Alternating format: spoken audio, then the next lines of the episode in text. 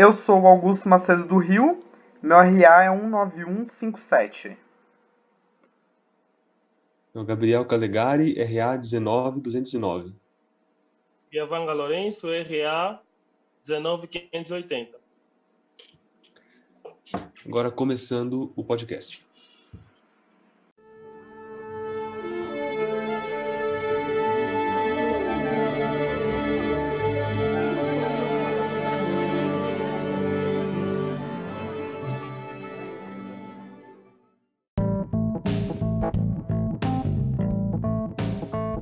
Boa noite, ouvintes do nosso podcast. A partir de agora você acompanha o Que Pena, seu podcast de penal preferido.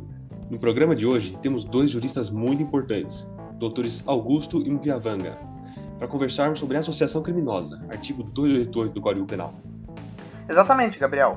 Então, a primeira coisa para nossa análise, nós precisamos entender o que é, né, sobre o que se trata, como tipificamos o crime descrito no artigo 288 do Código Penal, né? Então, pela simples leitura do Código Penal, vemos que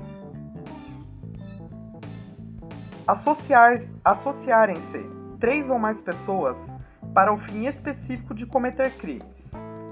Pena, reclusão de 1 um a 3 anos. E, com o parágrafo único, a pena aumenta-se até a metade se a associação é armada ou se houver a participação de criança ou adolescente. Como podemos ver da simples leitura do artigo, é, os dois principais elementos são a conduta de, da associação de três ou mais pessoas, independente de se vão se cometer, se vão se efetivar mais crimes, a simples conduta de se associarem três ou mais pessoas com o fim de planejar e cometer um crime, a gente tem tipificado o crime do, de associação criminosa certo? Com a pena de reclusão de 1 a 3 anos. Esse crime tem o bem jurídico tutelado como sendo a paz pública e o sujeito passivo à coletividade, né? Porque não é não não é esse crime não é como se eu roubasse, se eu executasse um roubo à mão armada, por exemplo, com três ou mais pessoas. Não, esse é um crime diferente que ele tem o tipo da associação. E, portanto, o bem jurídico tutelado não é, por exemplo, a vida ou a propriedade. Ele é a paz pública com o sujeito passivo da coletividade, né?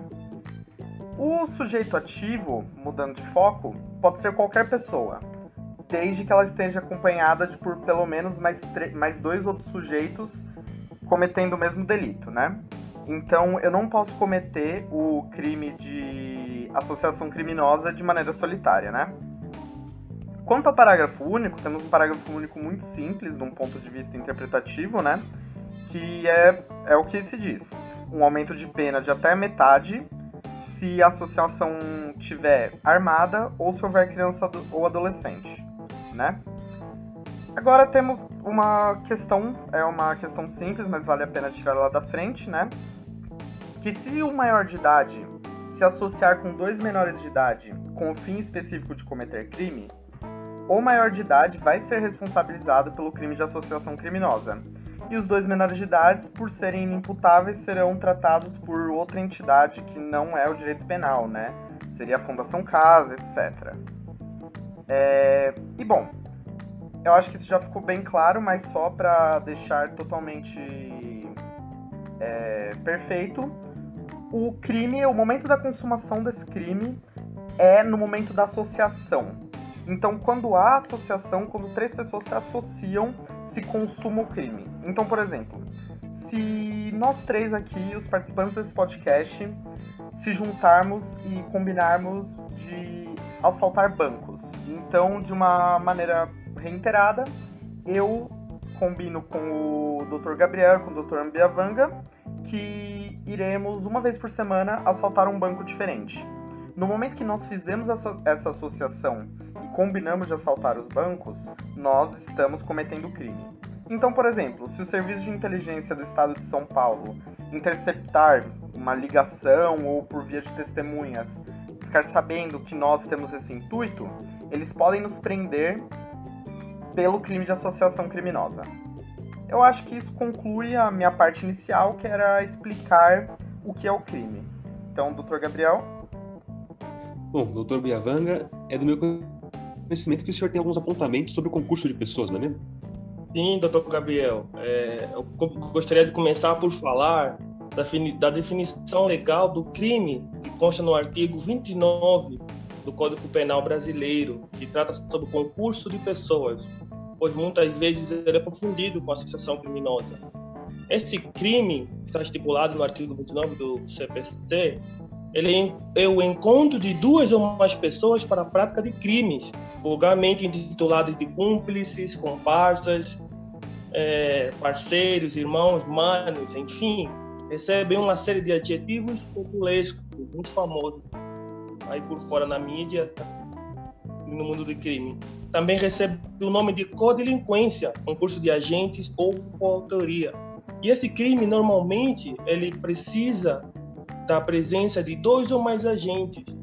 Precisa do nexo de casualidade material entre as condutas realizadas e o resultado obtido.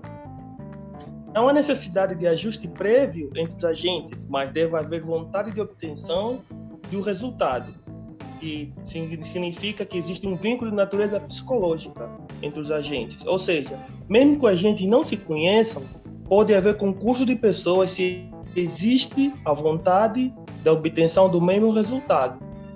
E tal hipótese admite ainda a autoria sucessiva.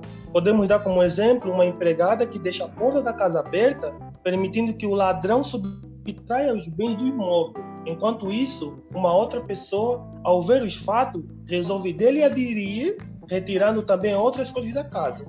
Isso se chama então assim autoria sucessiva. E também um, um outro requisito é o reconhecimento conhecimento da prática do mesmo delito para todos os agentes, existência de atipicidade e antijuricidade, já que se o fato não é punível para um dos coatores, também não será para os demais.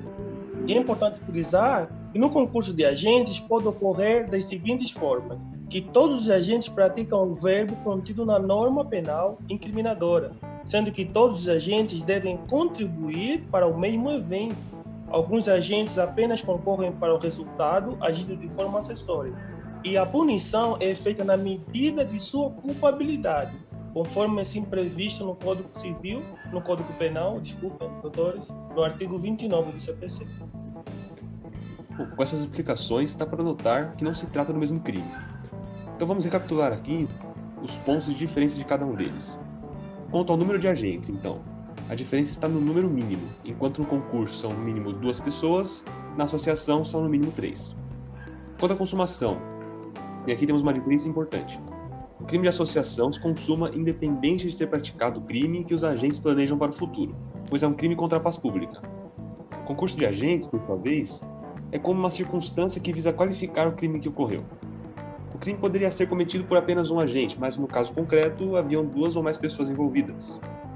Por, por fim, enquanto no concurso de agentes não é necessário haver planejamento, a associação criminosa pressupõe que os agentes se reúnam, inclusive habitualmente, para planejar as execuções dos crimes futuros. É, exatamente. Na associação criminosa, existe então a união estável e permanente de três ou mais pessoas com o objetivo de, de praticar número indeterminado de delitos. E a consumação ocorre com a simples associação estável e permanente, ainda que nenhum delito seja efetivamente praticado. É o caso, por exemplo, de três amigos que se reúnem constantemente com o desejo mútuo de cometer diversos crimes que os beneficiarão. Isso mesmo, doutor Augusto. E no concurso de pessoas, a união de pessoas é eventual ou momentânea, com o objetivo de praticar um ou alguns crimes determinados. E a consumação ocorre com a prática dos atos de execução de qualquer um dos delitos, é o caso, por exemplo, de pessoas que se reúnem para assaltar um banco e, após dividir o dinheiro, seguem suas vidas separadamente, sem, encontrarem, sem se encontrarem novamente. No concurso de pessoas não há permanência, como vimos no exemplo. Não há, não há essa permanência como acontece na associação criminosa, que tem a estabilidade como característica. É realmente inconfundíveis os crimes. Vale lembrar ainda que o crime de associação criminosa criminosa, uma vez que não deixa vestígios, é difícil de ser provado, sendo o Ministério Público realiza poucas denúncias desse crime.